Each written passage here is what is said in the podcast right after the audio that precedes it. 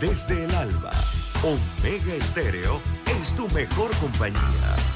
Las 24 horas. Omega Stereo.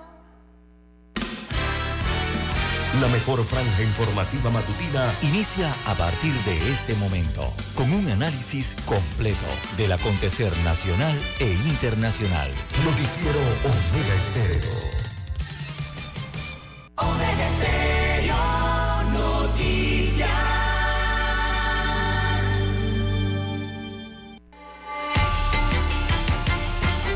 Continuación, los titulares, con los hechos que son noticias hoy.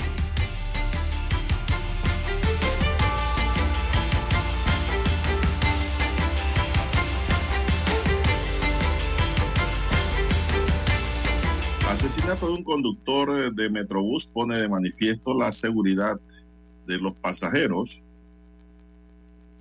Autoridad de Aseo pagará 46 millones de dólares para la operación de Cerro Patacón. La cantidad de distritos y corregimientos seguirán en aumento. Luego de que la Comisión de Asuntos Municipales tratara el tema. No más diálogos. Jóvenes piden a presidenciables ejecutar propuestas por la educación. También para hoy tenemos, señoras y señores, un dirigente del pueblo de Mocambo amenazó con cuchillo a funcionarios de la NATI. La policía tuvo que intervenir, pero luego él explica que está cansado de que no le den respuesta a su titulación. Podrían declarar alerta sanitaria en San Miguelito por la cantidad de basura que hay regadas por todas partes. Esto es un problema grave que está viviendo el distrito. No hay respuesta. Operativo antidroga se toma puerto en Colón. También para hoy, señoras y señores, aparece dueño de las tierras de Chararé. Hay 800 afectados en pie de guerra. Tema que vamos a ver más adelante. Muere un bombero voluntario al chocarse con su moto en Azuero. También para hoy, señoras y señores, 10 nuevas muertes se registran por el COVID, según informe del Ministerio de Salud. Hay un pronóstico para Patacón y es que el humo de Cerro Patacón se sentirá hasta el próximo domingo, según los entendidos. Amigos y amigas, estos son solamente titulares. En breve regresaremos con los detalles de estas y otras noticias. Estos fueron nuestros titulares de hoy. En breve regresamos.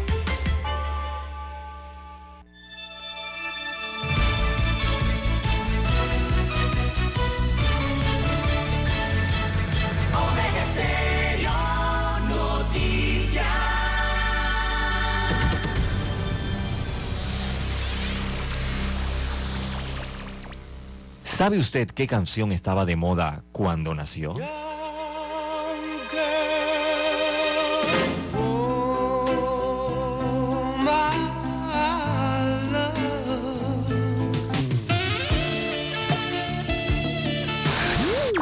Cuando el hombre llegó a la luna, ¿cuál era el tema que estaba sonando en la radio?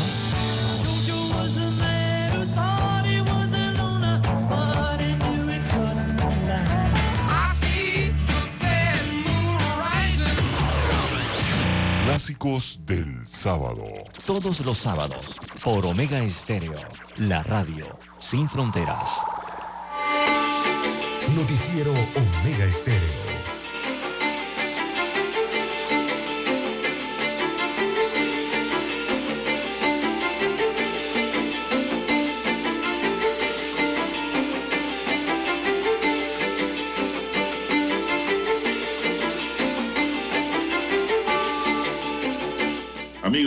Amigas, muy buenos días.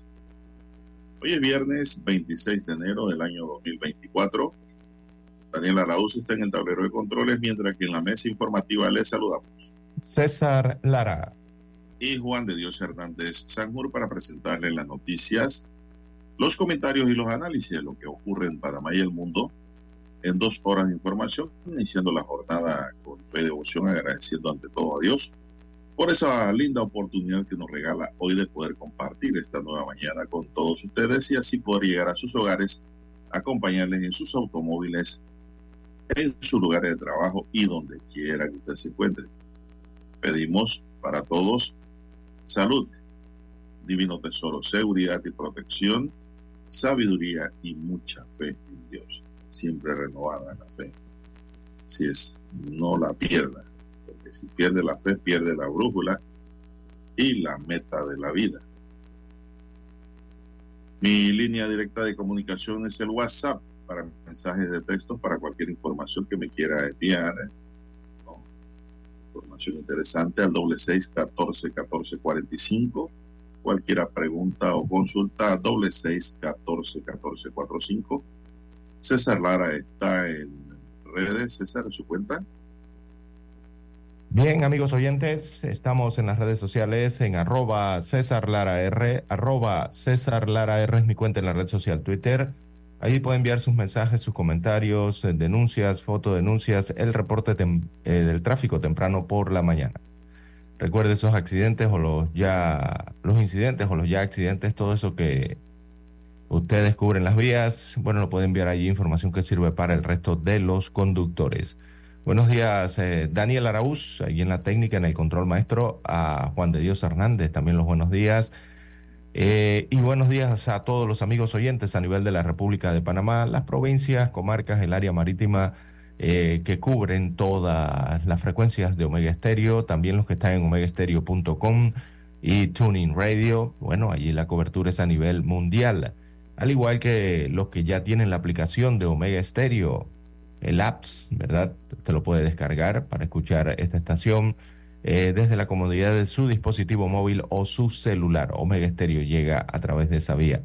También los buenos días a los amigos oyentes en la plataforma eh, de Tigo, ¿sí? Tigo, televisión pagada por cable a nivel nacional.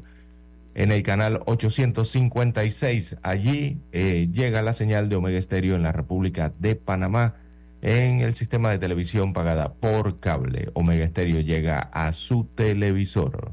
¿Cómo amanece para hoy, don Juan de Dios?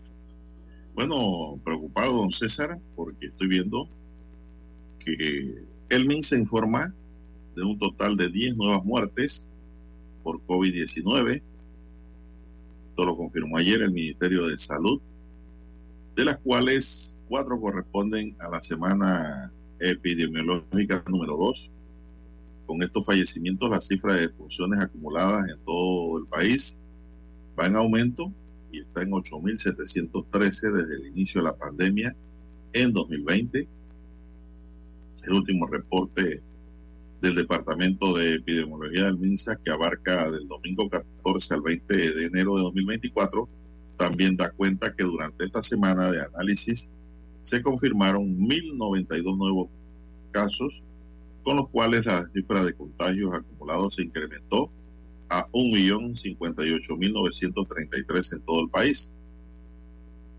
Además, la entidad detalló que del total de casos nuevos al cierre de la semana, 932 pacientes mantenían la enfermedad activa, otros 855 en aislamiento domiciliario, 75 recluidos en salas regulares de hospitales y 12 unidades de cuidados.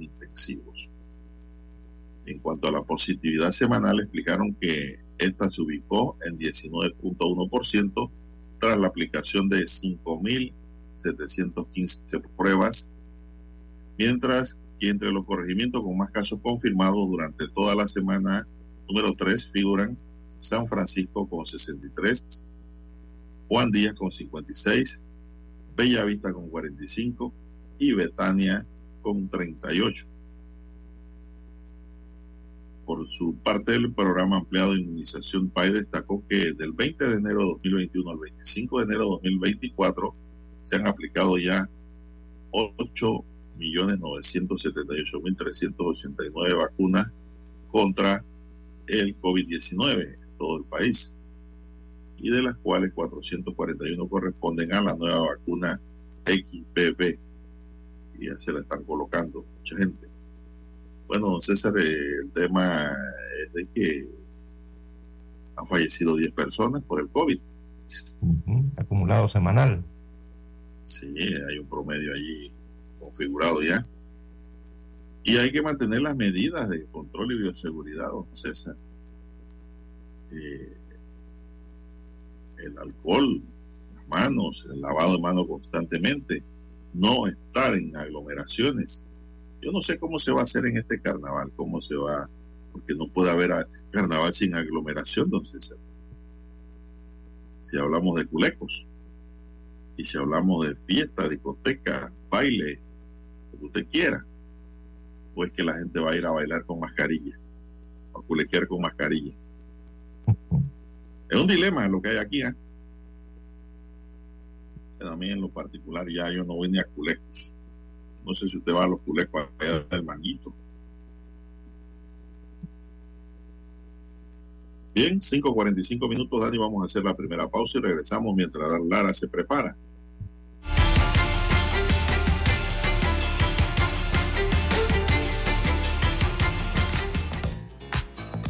Desde el dominante Cerro Azul en los 107.3.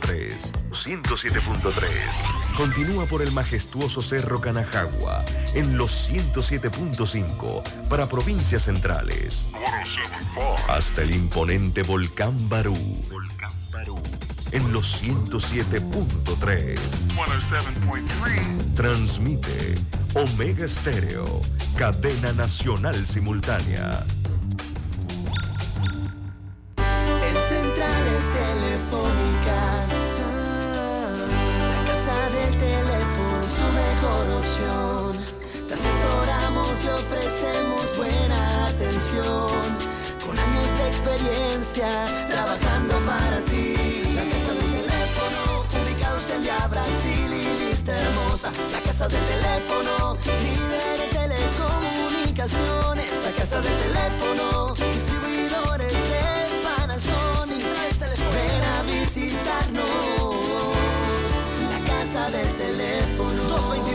229-0465 lsdtcorp.com Distribuidor autorizado Panasonic ¿Quieres anunciarte en Omega Stereo pero no sabes cómo?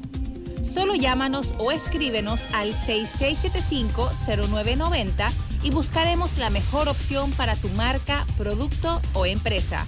Ya lo sabes, 6675-0990. No esperes más. Noticiero Omega Estéreo.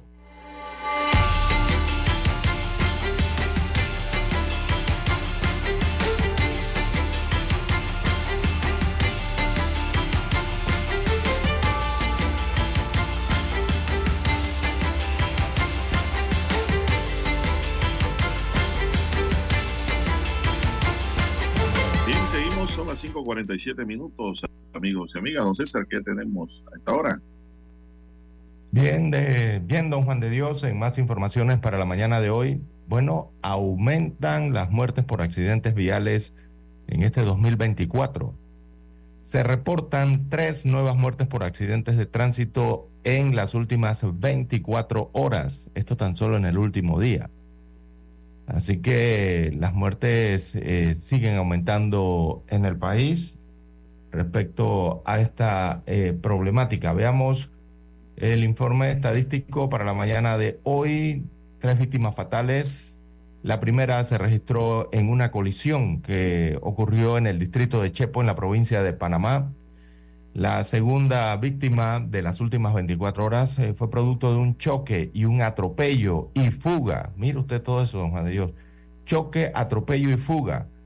Esta víctima resulta entonces en la provincia de Chiriquí, una de las provincias en que más accidentes de tránsito y muertes por accidentes eh, se están registrando en el país en los últimos días.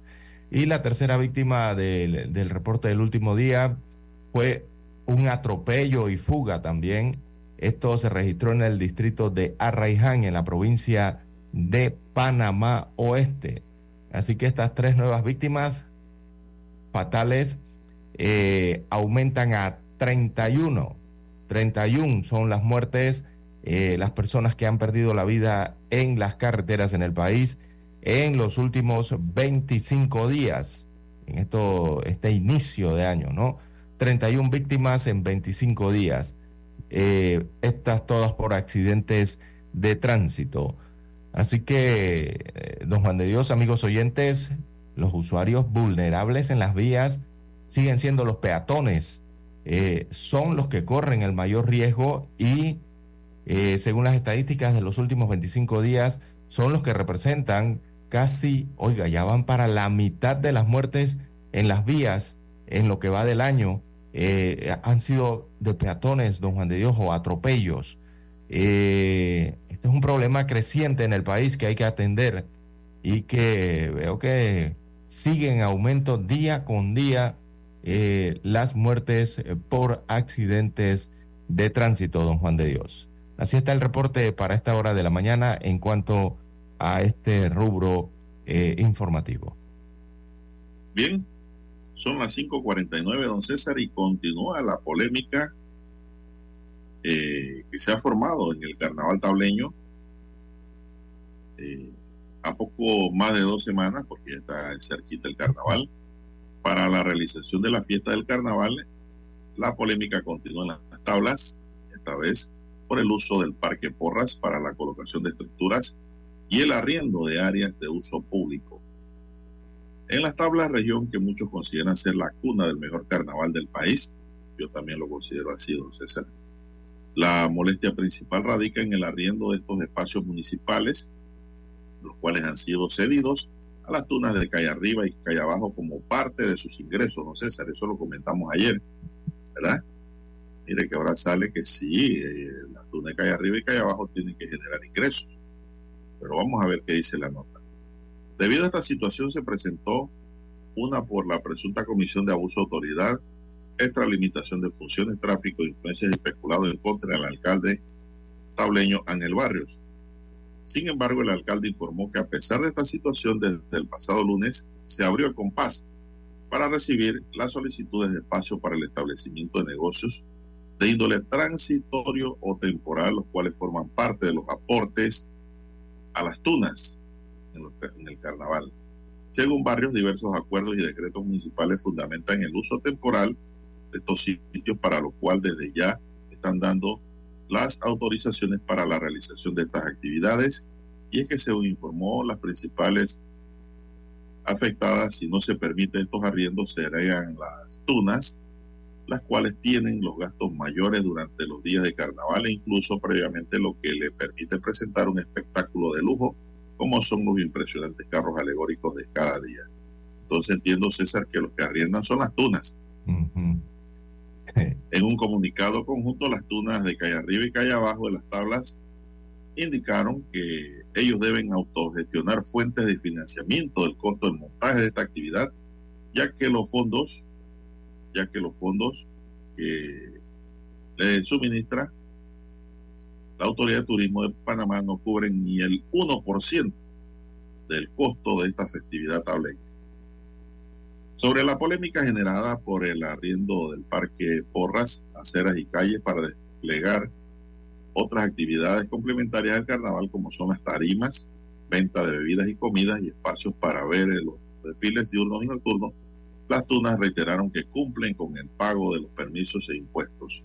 Además indicaron que se ha formulado una campaña de desinformación y perjuicio al carnaval tableño, por lo que rechazaron de manera enérgica cualquier intento de perjudicar esta importante actividad, don César. Bueno, entiendo que entonces que es como ayer lo comentamos aquí, don César, de que el alcalde no arrienda ni alquila, le autoriza a las tunas nada más. un permiso para explotar. Ellos se alquilan y arriendan espacios. Pero el fin, don César, es un fin social.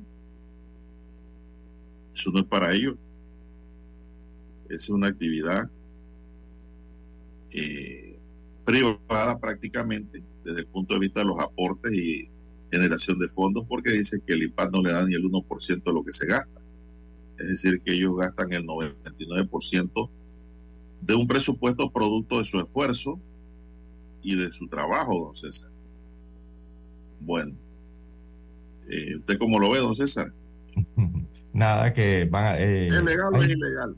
Aquí hay una lucha por eh, la parte económica, don Juan de Dios, de obtener eh, los patrocinios o sacar, eh, no sacar diría yo, sino eh, quién obtiene los grandes patrocinios de los eh, comerciantes, don Juan de Dios, eh, o los inversionistas que tradicionalmente han incluido las tarimas dentro del parque municipal de las tablas.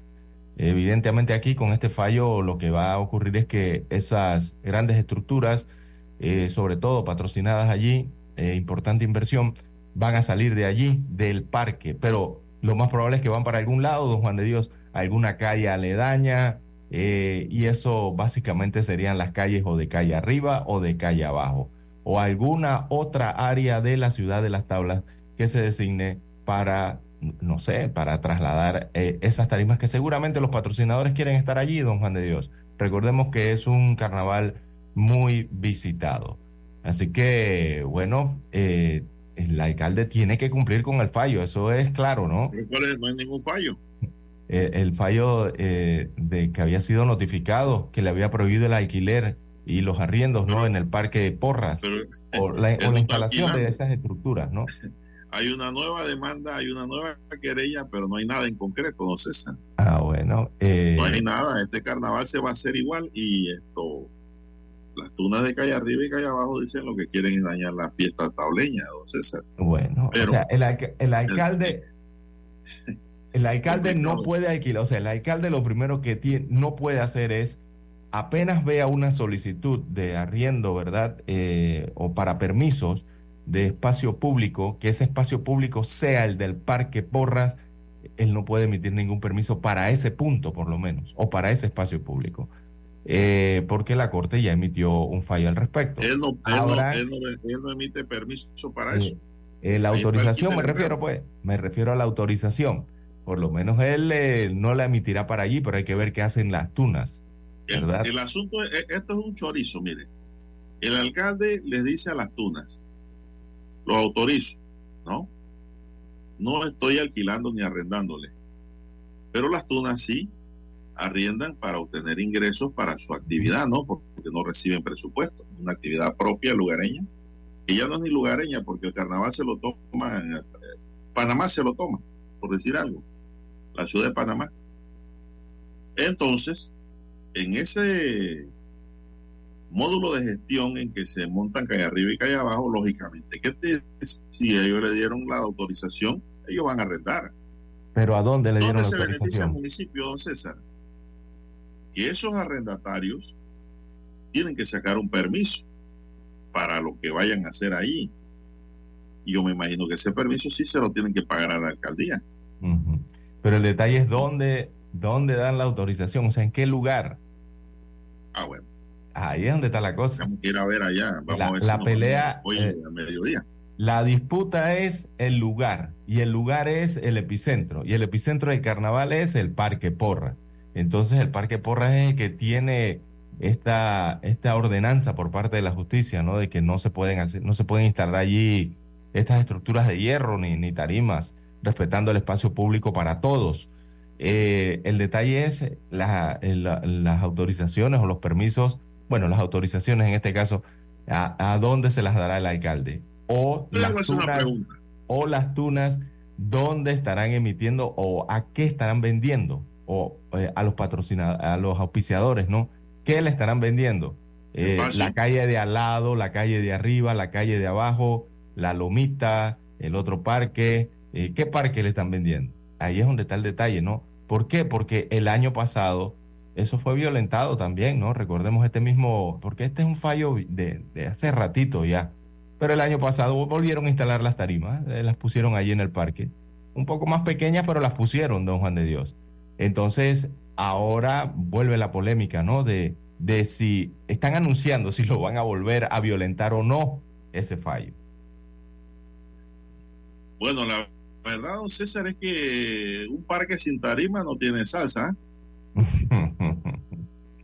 Entonces eso es para los parroquianos, pueden ir después del carnaval a su espacio. Pero yo creo que aquí tiene que haber una aclaración más que una sanción de qué se puede hacer y qué no se debe hacer y cómo se debe hacer, ¿no? para que las cosas eh, fluyan, circulan sin violar la ley, ¿no? Eso es lo que yo creo que debe ocurrir aquí, porque Sí. Y, y, quieras o no, este carnaval tableño es el mejor de la República de Panamá, así lo reconozco. No sé si usted comparte esa idea. Don Juan de Dios, y aquí hay que, eh, las tablas, ellos Ya tienen que es una explicar, cultura. sí, ahí hay que explicar bien el tema del canon de arrendamiento, sobre todo de qué hacen las juntas comunales también, porque recordemos que No, ellas también, no, No, es simplemente el alcalde y la junta de, de carnaval de calle arriba y de calle abajo, hay que ver la otra parte que Ahí tiene que ver con el corregimiento. comunales. Ahí no hay juntas comunales. Ahí hay una sola junta comunal Una, bueno, me refiero a esa misma, ¿no? en la tabla, pero yo creo que ni ellos se meten en eso. Bueno, hay que ver también por allí, porque eh, por allí también se dan autorizaciones y otros, usted sabe cómo es esto, ¿no? De que va subiendo, de lo menor a lo mayor, hasta llegar a la alcaldía, a la gobernación. Entonces, no sé, a futuro las tablas tendrá que decidir, eh, o los, no sé, los organizadores, si mantener este carnaval dentro del Parque Porras, Don Juan de Dios, o buscar o designar otro punto dentro de la ciudad de las tablas, otra calle, otro espacio eh, público No, privado para Yo, realizar el veo- carnaval. Yo más práctico veo que el diputado de las tablas empiece a redactar una ley Pero es que ese problema para que todo lo quieren arreglar. en días de carnaval ese sector Ah, todo lo arreglan con ley. y que no se viole la ley. No crear el vínculo, porque siempre habrá un camino, una vía para promover algo que no es negativo. Entonces, esa actividad de carnaval en las tablas yo la veo desde el punto de vista cultural. Yo no la estoy viendo desde el punto de vista económico, de plata y de beneficio. No, no, no. La veo desde el punto de vista cultural y social. ¿no? Y también desde el punto de vista de que las tunas se han quejado de que, bueno, ellos tienen que generar sus ingresos, ellos no reciben nada, es un carnaval propio. Más plata recibe el carnaval de la ciudad, del ATP, y no quedan como allá. Entonces, esto es un tema que yo creo que en una mesa se puede, se Eh. puede acomodar para que no se viole la ley. Eh, que esa va a ser una Pero mesa tiene que haber un diputado, yo no sé, bueno, yo, yo creo que si Tito Afú hubiera sido el diputado, yo creo que ya hubiera redactado algo, don César. Hay que Eh, decir las no sé. cosas como son. Se puede decir lo que quiera Tito Afú, pero Tito Afú es un hombre dinámico. Siempre está al frente. No le estoy haciendo cuña gratis, ¿ah? Estoy diciendo la verdad. Y si la cuña le cayó, bueno, beneficiado él, amén. Bueno, Pero allí no sé porque de- estamos hablando de un fallo de Si la hablamos Corte algo Suprema de positivo, de una Justicia. vez vamos a llamar allá para que nos mande el YAPI. No, señor. y trabajamos objetivamente. Y eso es lo que nos ubica en los primeros lugares de noticias. Seis, dos minutos. Vamos a la pausa, vamos a escuchar nuestro himno nacional.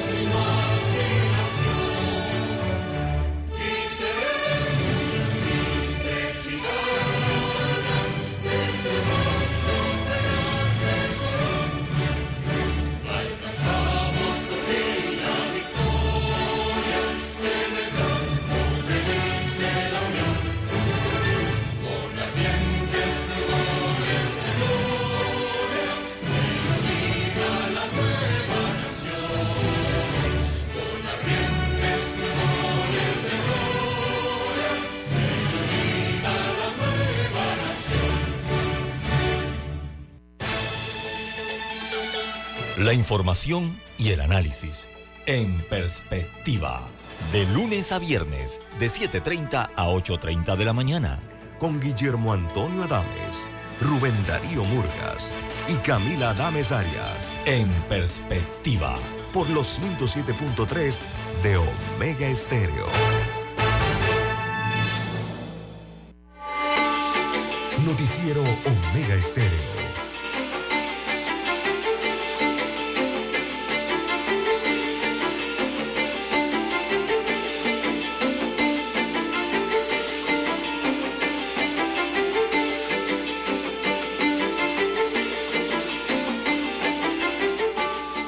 Avanzamos, son las 7.05 minutos. Seguimos. Eh, Joseph Mosquera, de 38 años, conductor de un metrobús, fue asesinado a tiro en la madrugada de ayer en la ciudad de Saber, en Clayton.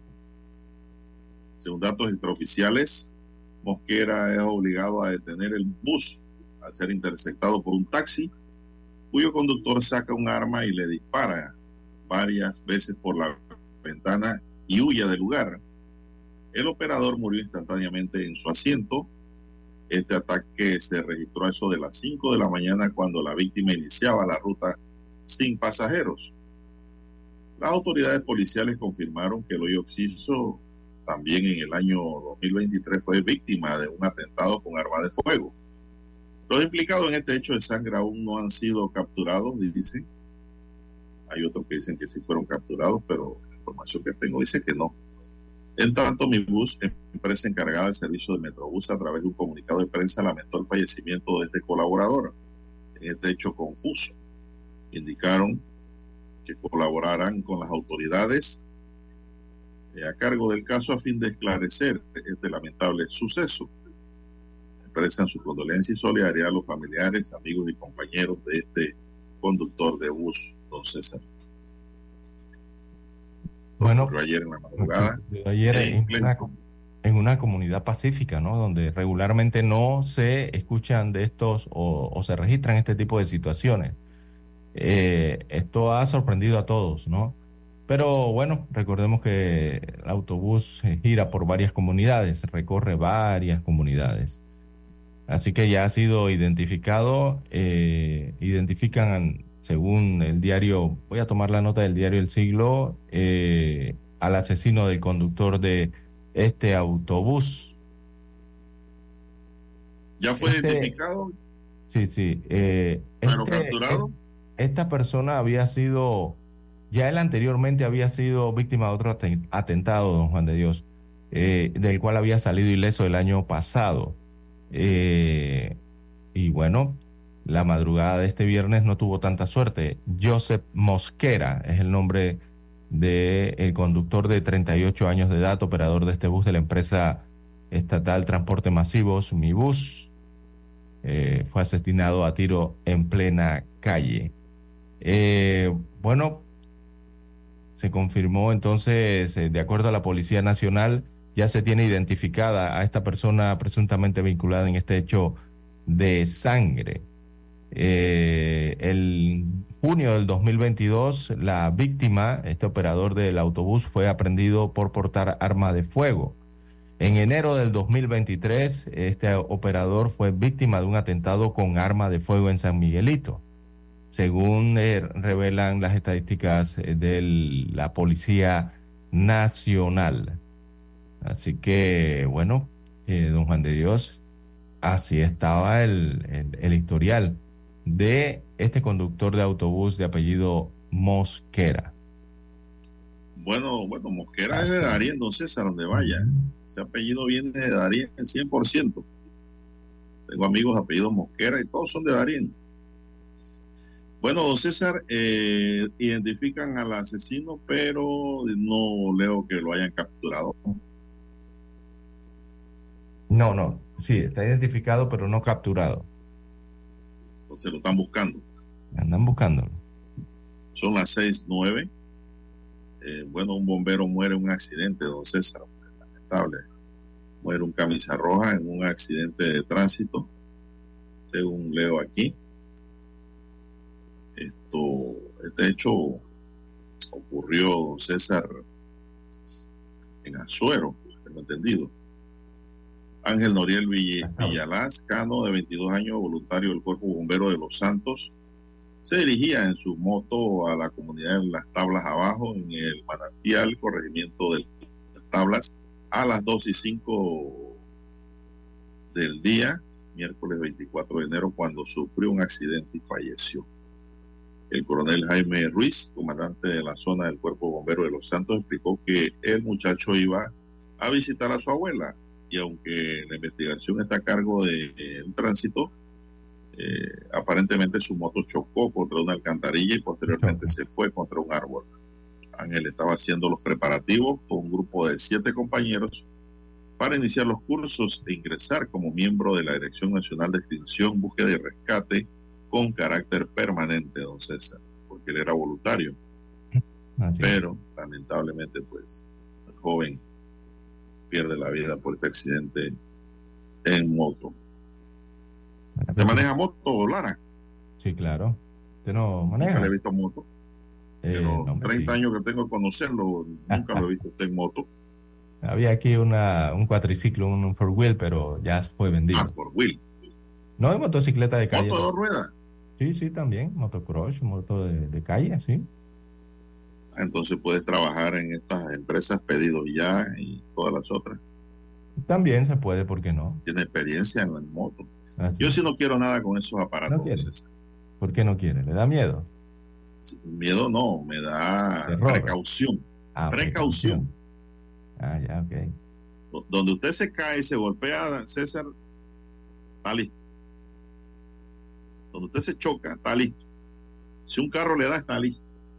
Ese un amigo que sí manejaba moto, que estaba claro de que su brazo eran las puertas de su carro, su cabeza era el techo y los pies de él eran la parte de abajo de, la, del carro. Él decía, bueno, el carro soy yo en la moto, no me debo chocar. Pero hay gente que le encanta eh, la actividad de moto, don César. Y es una actividad de lujo también, ¿eh? Sí, no es barata nada. Sí. no hay gente que se van a pasear en motos, motos finas, costosas. En fin, para el gusto de los colores, ¿no? pero a mí no me gustan ni finas ni no finas, ni mini motos, ni Vespa, nada eso. déjeme mi carro. Y entre más grande es el carro, mejor. Menos peligro al momento de una colisión.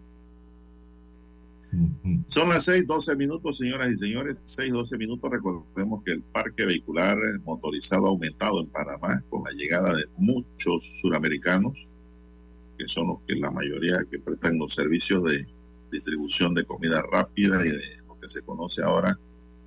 Eh, don César, ¿cómo se conoce esa actividad? Cuando usted le lleva las cosas a la casa. El delivery. vale, delivery. En inglés. Que, cobró fuerza con el COVID, ¿ah? Así es. Cobró fuerza esa actividad. Bien, son las 6:13 minutos. ¿Qué más tenemos, don César, para hoy? Bien, en más informaciones eh, para la mañana de hoy, amigos oyentes. Bueno, podrían declarar alerta sanitaria en San Miguelito por la basura, don Juan de Dios, los desechos eh, sólidos, su recolección. Así que este tema sigue de la basura, eh, sigue siendo una bomba de tiempo. Las autoridades del Ministerio de Salud y también las municipales podrían declarar mañana eh, una alerta sanitaria en el distrito de San Miguelito por la excesiva acumulación de basura que hay en las calles, calles, veredas, avenidas, en los rincones de este populoso distrito. Eh, y esto está representando ya eh, potencialmente y desde hace ratito, don Juan de Dios, un problema de salud para la población. Así que en el Consejo Municipal de San Miguelito están analizando estas peticiones eh, al Ministerio de Salud también, ¿no? Bueno, eso podría ser en, los en las próximas horas o en los próximos días. En este momento hay que hacer la pausa y retornamos con este y otro tema.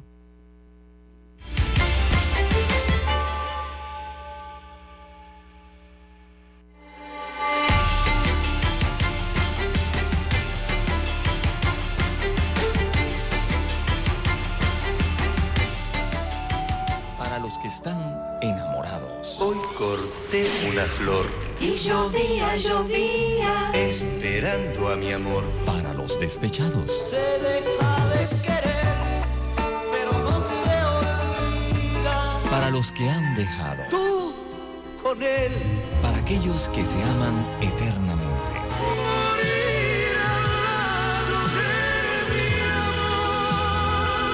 Para los que hacen propuestas indecentes.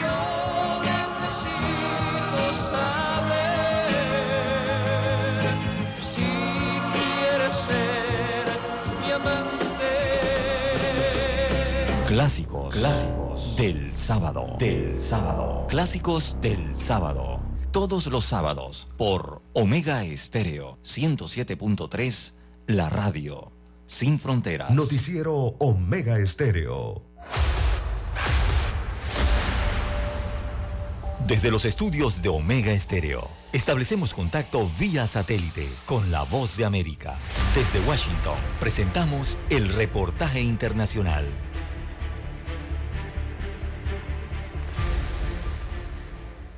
El juicio por vínculos con el narcotráfico contra el expresidente de Honduras, Juan Orlando Hernández, continúa y a la larga lista de eventos ya ocurridos y que han hecho que el proceso se dilate durante varios meses, se suma la autorización del juez que lleva el caso para designar un nuevo jurista que sería parte del equipo legal del político de 55 años de edad. El cambio de representante legal y el anuncio del 12 de febrero como nueva fecha para la iniciación del juicio se dio luego de que la defensa argumentara que Jorge Bart Levy, un abogado designado por la Corte para apoyar el caso, fuera preparado por la Agencia Antidrogas de los Estados Unidos, la DEA. La acusación de la defensa asegura que Levy se infiltró en el equipo legal del exmandatario hondureño para afectar los intereses del político, quien actualmente se encuentra preso en una cárcel de la ciudad de Nueva York. En este contexto, el juez de distrito Kevin Castell nombró el martes a Renato Estabile como abogado adicional para llevar el caso junto a Raymond Colón, quien fue ratificado como abogado líder.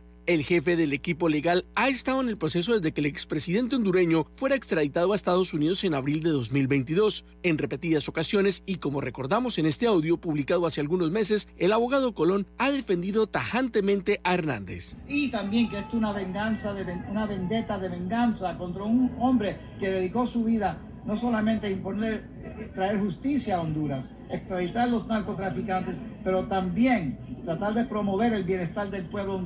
La defensa del expresidente Hernández asegura que Bar Levy, quien se ordenó como rabino en 2019, realmente había sido un hombre preparado por la DEA. La acusación contra este residente de la Florida estaría basada en una declaración del propio Bar Levy, razón por la que la defensa considera que las condiciones harían temer por un juicio injusto. Juan Orlando Hernández fue presidente de Honduras entre 2014 y 2022 y durante su mandato se convirtió en uno de los aliados más importantes en la lucha contra el tráfico de drogas y el manejo de asuntos migratorios de Estados Unidos en la región.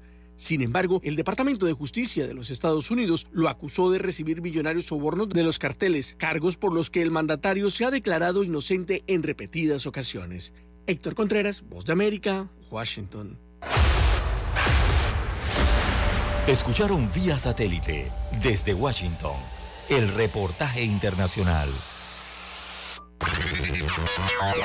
Desde el dominante Cerro Azul, Omega Estéreo cubre las provincias de Panamá, Colón, Darién, Panamá Oeste y las playas en los 107.3.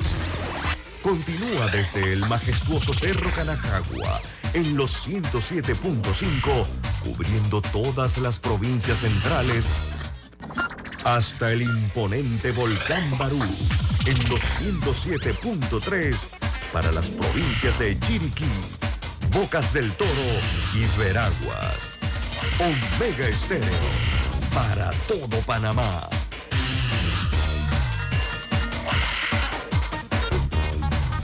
Omega Estéreo, cadena nacional.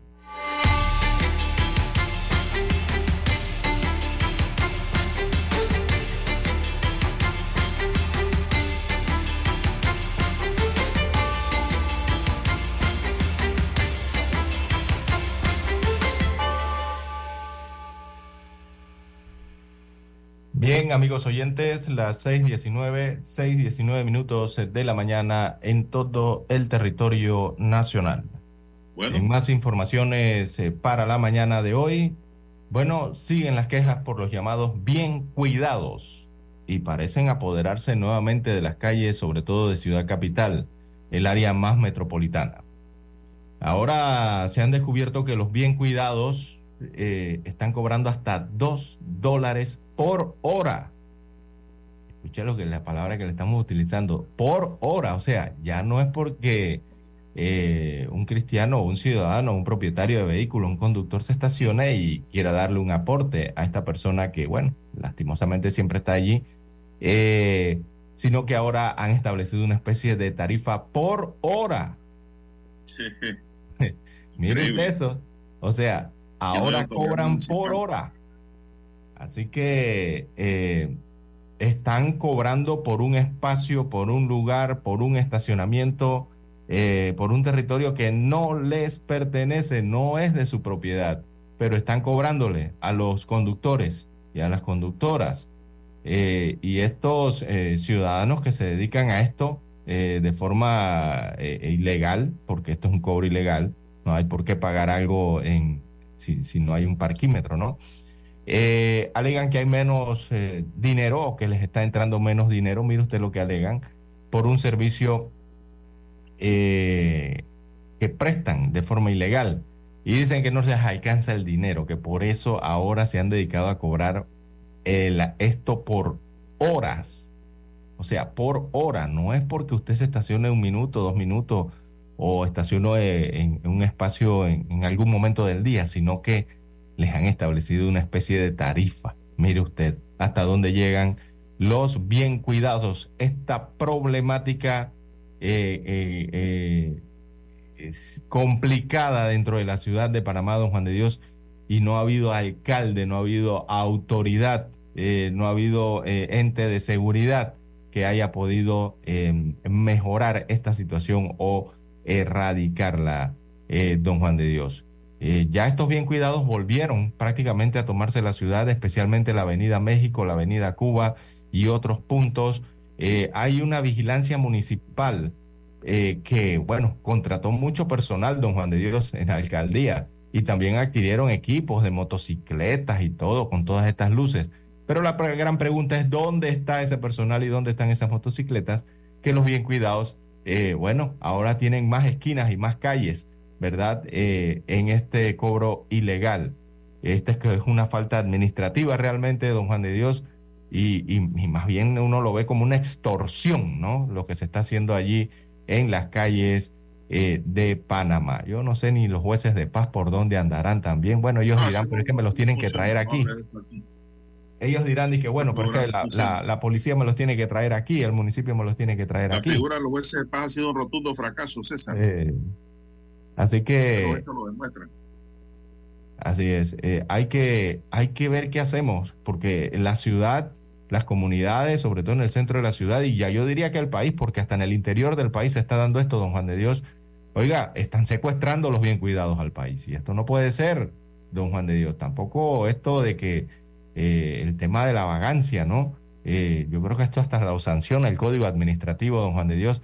Habría que buscar ahí entre sus letras eh, cómo tratar de mejorar esa situación del bien cuidado en Panamá. Un problema que no se arregla porque evidentemente no hay voluntad de las autoridades en arreglar esa situación. Bueno, don César, yo creo que las alcaldías, bueno, empezando por la metropolitana, van a tener que eh, legislar municipalmente sobre esta temática, don César. Pero es que llevamos años en lo mismo, don Juan de Dios. Sí, hombre, pero no pasa nada, no dicen ni hacen nada. No hacen nada, y es lo primero que colocan en sus planes de gobierno. el alcalde van y el problema sigue. Usted no se ha dado cuenta que los alcaldes es lo primero los que... alcaldes le he escuchado decir qué van a hacer con esta gente que andan por ahí pidiendo plata. Porque eso es pedirlo, César. Qué bien cuidado de qué. ¿De dónde? No, por ahí. Eso de bien cuidado. ¿Usted sabe dónde se ponen? Allá en la DJ al lado también. Imagínese. Qué bien cuidado, a ver, ahí se está la policía, don César. increíble, molesta. A mí me molesta porque no le veo sentido. ¿Por qué no llegan y dice, señor, le limpio el vidrio, le lavo el carro, le lavo las llantas, eh, hago algo, no? No ve la intención de trabajar. Pero Eso de sentarse ahí en una esquina a leer un periódico, cuando viene la persona a buscar su carro, se paran de una vez y ya se va. ¿Cómo está tío? ¿Cómo está sobrina? ¿Cómo está tía? Ya se va. Sí, venga, pues. Oiga. Ay, que no le des nada, don César. Hasta ahí llegó la figura del tío o tía. Yo no doy nada, don César. La única manera en que yo le dé algo, y no se lo doy por bien cuidado, es que ver una persona minusválida, don César. O una persona ya de edad mayor, que se note, ¿no? Que está pasándola mal. Y eso no lo hago por, porque cuidó. Eso es un desprendimiento social que uno hace. Pero ese poco de hombres y mujeres, porque también hay mujeres que uno ve que pueden trabajar, emprender, hacer otra cosa, lavar carros, oiga, vender periódicos, qué sé yo, cualquier cosa que genere ingresos sin estar pidiendo plata. No hay. Sí. La palabra es vagancia, don Juan de Dios. ¿Usted se imagina, don César, lo que estamos trabajando en la calle todo el día? ¿Cuánto tenemos que cargar en el bolsillo para darle a los bien cuidados donde nos estacionemos? Todos los días. Sí. Trabajaríamos para los bien cuidados. Pero no hay autoridad municipal Sí, que promueva la paz social en ese sentido. Hay que eh, contrarrestar la vagancia, don Juan de Dios, en las calles, en las esquinas. Bien. Así es. 6.26 Bueno, ver. minutos. Vamos a ver qué, qué traerá Edison Brose como alcalde o el amigo de allá de Don Bosco, que también pinta bien para alcalde. Ajá, porque Alfa, bueno, el alcalde, actual alcalde que busca la reelección Fábrega, eh, no, no pudo con esto, don Juan de Dios. Están de- de- diseminados por toda la ciudad, los bien cuidados. y no, no, pudo. no, no, no, no le aplicó la, no le aplicó realmente el interés. Hicieron algo allí que pensamos que se iba a acabar el relajo, pero no le dio seguimiento. Entonces eso fue ahí un show, no pasó nada. Esto, oiga, ¿cómo es que se llama el candidato panameñista de Don Bosco, don César? Él es el representante del corregimiento de Don Bosco, se llama eh, Guiller- eh, Willy es Guillermo, ¿no? Debe ser Guillermo, Ah, sí, sí. Willy, Guillermo Willy. Bermúdez. Eh, Willy le dicen, ¿no? Y a ver qué traen los otros candidatos capitalinos también, don Juan de Dios. Eh, por ahí está Misrachi, eh, Mayer Misrachi también que aspira a la alcaldía de Panamá Ahí lo fuerte a ganar son Brose y Eh, este señor. y Bermúdez. otros, ¿no? Ay, los competidores hay, pero lo que se ve en la calle y ahí se ve, son, eh, todos van a hacer la gran pelea. Creo que hay uno, un tercero por ahí, don César, que también está fuerte, no me acuerdo el nombre. Pero la cosa es que resuelvan el problema, César. Gane quien gane, tiene que haber ahí una autoridad, César, y que resuelva el problema de los conductores. Hay mujeres que cuando ven a esa gente que se le acercan hasta que tiemblan, son las primeras que abren la cartera y le pasan el dinerito a estos maleantes. Pues un maleante. Sí, hay que poner orden, hay que poner orden y or- orden. No, y no quieren trabajar, don César, porque recogen en ese negocio no menos de 30 dólares al día.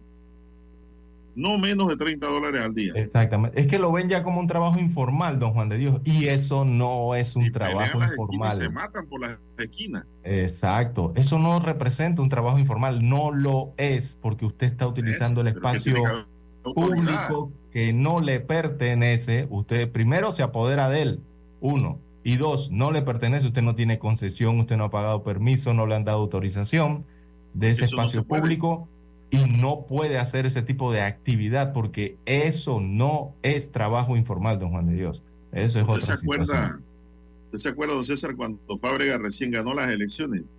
Dijo que hasta les iba a meter en el seguro social.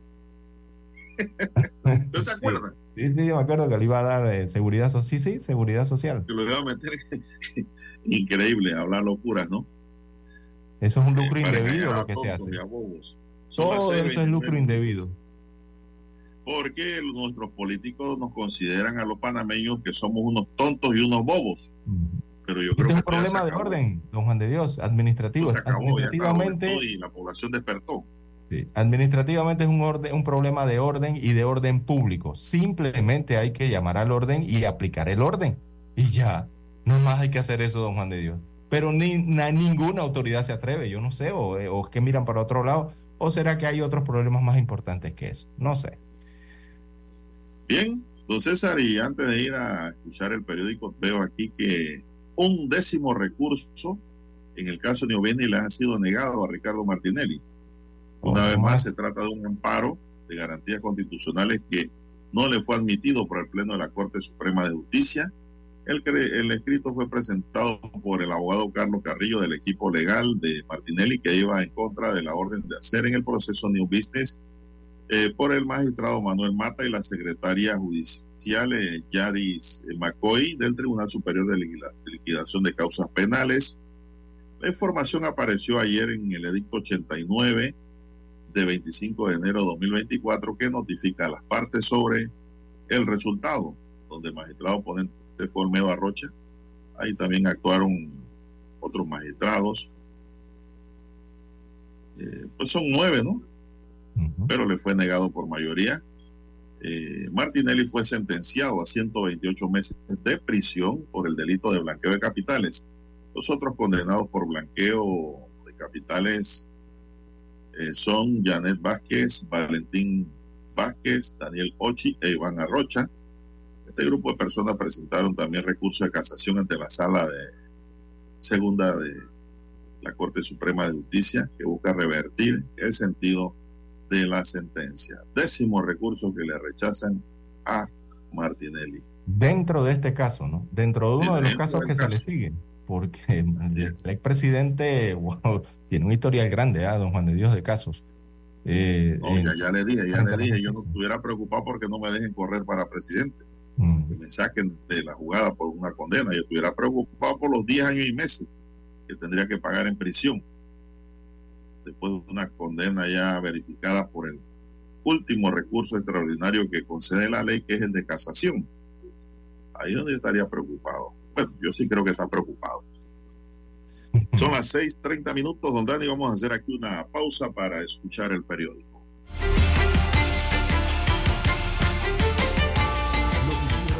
Omega Estéreo. La información y el análisis en perspectiva. De lunes a viernes, de 7.30 a 8.30 de la mañana. Con Guillermo Antonio Adames, Rubén Darío Murgas y Camila Adames Arias. En perspectiva. Por los 107.3 de Omega Estéreo.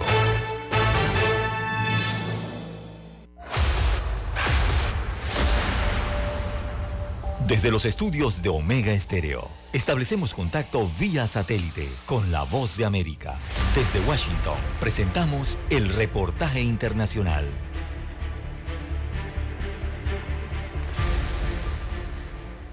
Después de un largo periodo de pesimismo, los estadounidenses empiezan a sentirse mejor con respecto a la inflación y la economía, una tendencia que podría sostener el gasto de los consumidores, impulsar el crecimiento económico y afectar potencialmente la suerte política del presidente Joe Biden. Una medida de la opinión del consumidor realizada por la Universidad de Michigan ha dado el mayor salto en los últimos dos meses desde 1991. Una encuesta realizada por el Banco de la Reserva Federal de Nueva York encontró que las expectativas de inflación de los estadounidenses han alcanzado su punto más bajo en casi tres años. Y la misma encuesta, publicada la semana pasada, encontró que la proporción que espera que sus propias finanzas mejoren en los próximos 12 meses está en su nivel más alto desde junio de 2021. Los economistas dicen que los consumidores parecen responder a una inflación cada vez más lenta, mayores ingresos, precios de la gasolina más bajos y un mercado de valores en alza.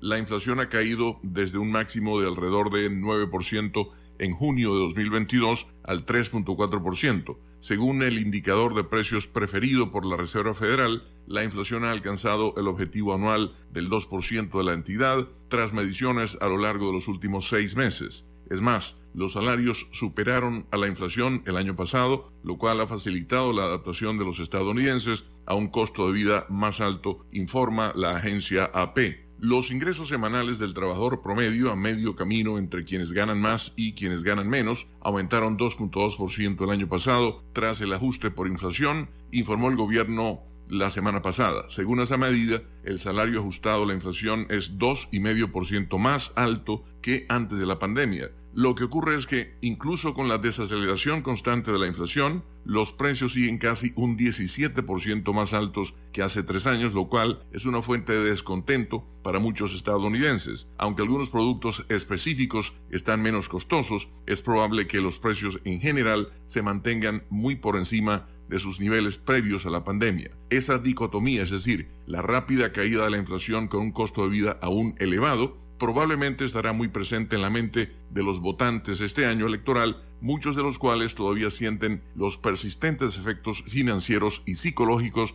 del peor episodio de inflación en cuatro décadas. Escucharon vía satélite desde Washington el reportaje internacional. Noticiero Omega Estéreo. Las noticias impresas en tinta sobre papel.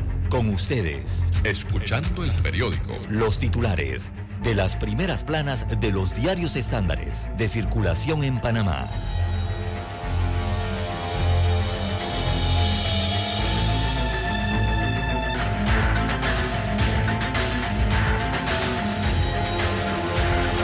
Bien, amigos oyentes, eh, para este viernes 26 de enero del año 2024, el diario La Prensa titula Patacón, bueno, contrato express en medio del humo tóxico.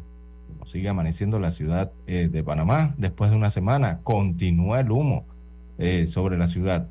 Así que destaca el diario La Prensa hoy respecto al contrato de concesión para este servicio en la capital que nueve meses después eh, de la emergencia ambiental, las autoridades publicaron el pliego de cargos para definir el nuevo operador del vertedero.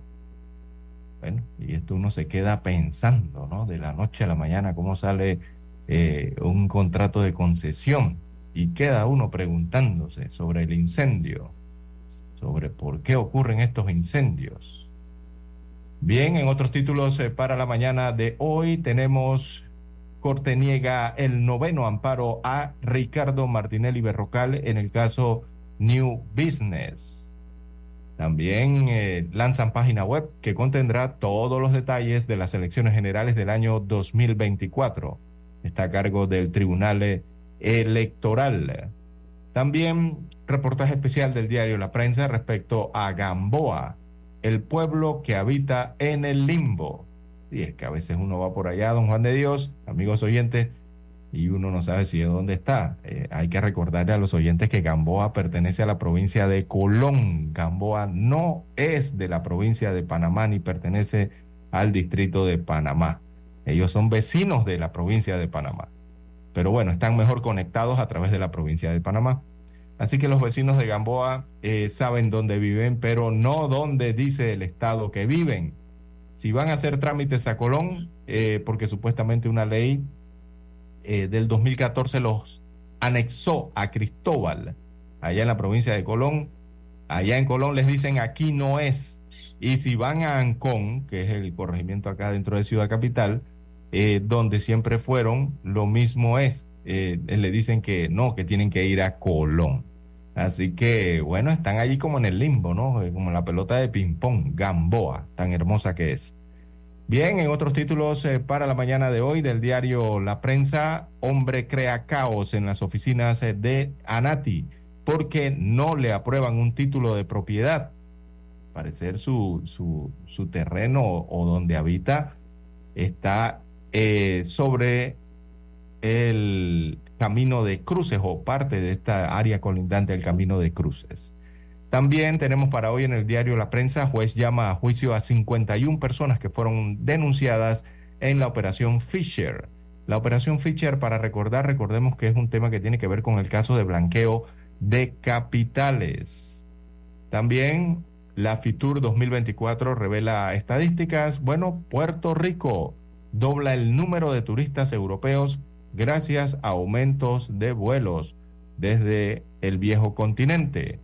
Regresando a Panamá, juez no encuentra razones para creer que a Kenneth Darlington se le han violado sus derechos en la Nueva Joya. Para los que no recuerdan, Kenneth Darlington fue aquel eh, extranjero que bajó allí en la vía panamericana, eh, casi frente al quesos eh, Mili, sacó su arma y disparó contra dos eh, protestantes eh, antimineros, ¿no? En aquel entonces, allí murió un educador y también el esposo de una educadora producto de los disparos, porque mantenían allí un cierre de vías. Pero él También- no estaba en el Renacer, César. Eh, bueno, eh, hablan de la nueva joya, parece que lo trasladaron. Y No, y también, entonces lo lamentable, don César, es que dice el abogado de las víctimas que se realizó una audiencia eh, ayer y no había ni un solo educador apoyando. sí, ahí en Panamá Oeste. Que están de vacaciones. Están de vacaciones. Ninguno, ninguna dirigencia, ningún grupo, nada de nada. El abogado fue, esperaba encontrar una barra. Lo que esperaba el abogado. Sí, claro, de apoyo moral. ¿no? No Ahora sí. nada. Porque- Pero nadie fue. Exacto, porque eso de barras y de protestas, eso no va a influir nada en el que está allá dentro del sistema penal acusatorio, que es el juez, don Juan de Dios. Allá los abogados de defensa y... No, esa barra no es para influenciar, esa barra es un gesto simbólico de apoyo Ahora. a los educadores muertos. Sí, sí, sí. Es lo que tiene que prepararse es para adentro, para de allá eh, ver el caso. Bien, no Pero afuera. Lamentable es que no fue ningún educador, don César, Mm. a nada. Ningún dirigente, a nada. Bien. 6, 41 minutos en los títulos entonces del diario La Prensa. Bueno, el humo tóxico de Patacón, hablan de un contrato express en medio del humo y el relleno sanitario eh, eh, se apresta a esto entonces. Después de una semana y que los bomberos todavía no pueden controlar eh, el nuevo incendio en Cerro Patacón. 93% todavía lo marcan, está controlado hasta ese momento. Dicen que el MIBI analiza, está analizando, pensando reubicar a las familias que se ven afectadas por este incendio.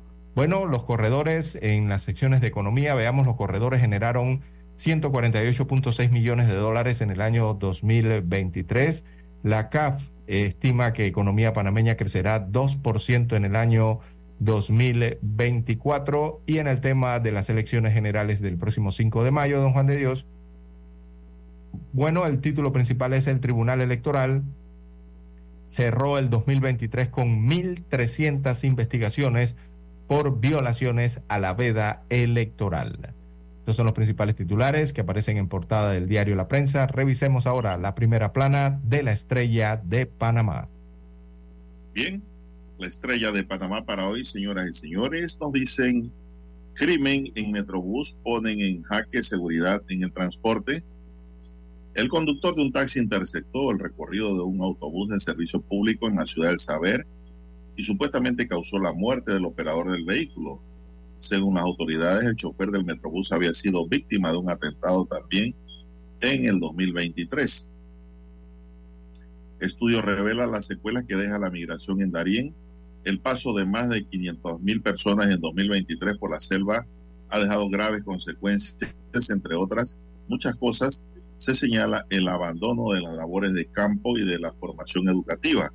Esto se desprende de un estudio que realizó la Universidad Tecnológica de Panamá con el financiamiento de Senacip.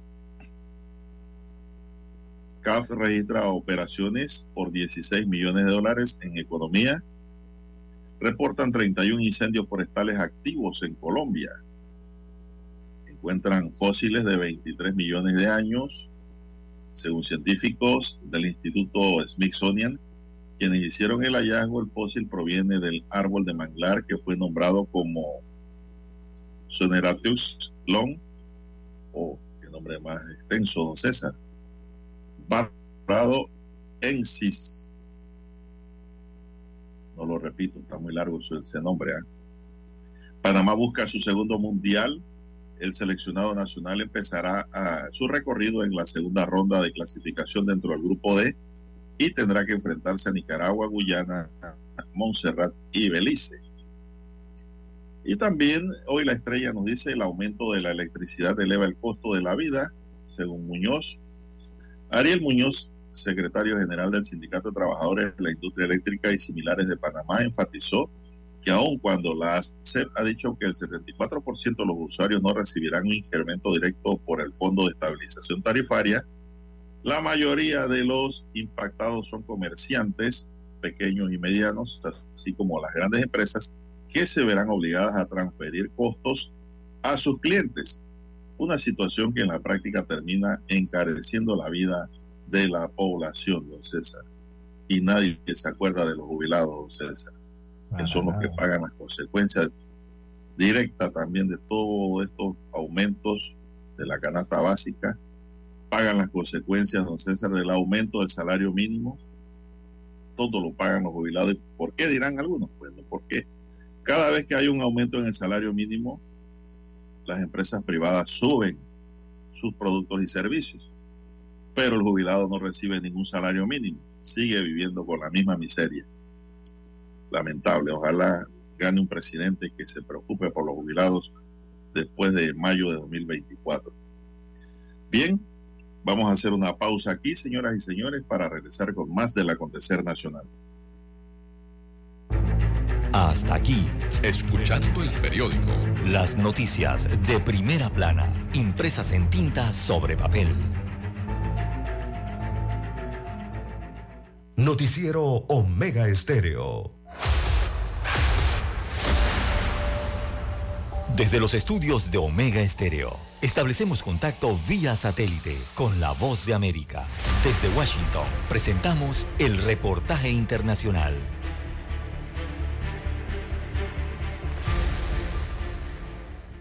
El gobierno de Ucrania reiteró que no recibió ninguna solicitud escrita ni verbal de Rusia para asegurar el espacio aéreo alrededor del área de Belgorod, donde se estrelló un avión de transporte militar ruso. Las declaraciones correspondieron al portavoz de la inteligencia militar ucraniana, Andriy Yusov, quien informó a través de radio Svoboda, afirmando que el avión militar Ilushin 276 transportaba a 65 soldados ucranianos capturados. Yusuf dijo que Kiev no tiene pruebas suficientes para creer eso y añadió que otros dos aviones de transporte militar rusos, el AN-26 y el AN-72, se encontraban simultáneamente en el espacio aéreo. Desafortunadamente podemos suponer varios escenarios, incluida la provocación, así como el uso de prisioneros ucranianos como escudo humano para el transporte de municiones y armas, dijo Yusuf. El funcionario ucraniano reiteró que Rusia utiliza activamente el aeródromo de Belgorod para suministros militares. Durante el último intercambio de prisioneros, cuando se utilizó el transporte aéreo, Rusia pidió a Ucrania que se asegurara el espacio aéreo y Yusuf añadió, esta vez el Estado agresor no hizo tales solicitudes ni por escrito ni verbalmente, dijo. En tanto, tres importantes organizaciones estatales ucranianas informaron hoy de ciberataques o problemas con sus recursos de información. La compañía energética estatal ucraniana Naftogaz dijo que uno de los centros de datos había sido afectado por un ciberataque a gran escala.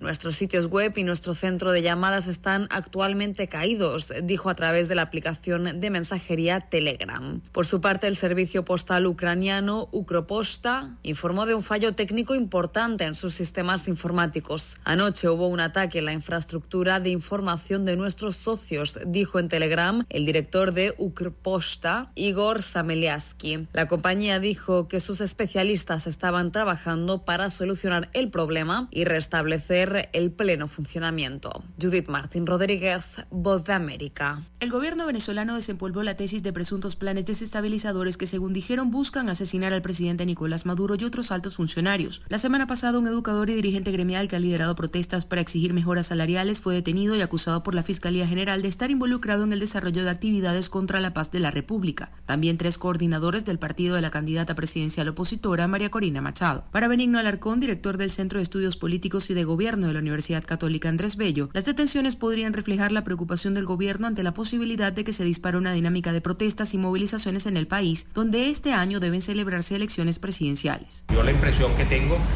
es que el gobierno tiene temores que son justificados, el 85% del país reclama un cambio político y que el gobierno se prepara para un escenario muy hostil.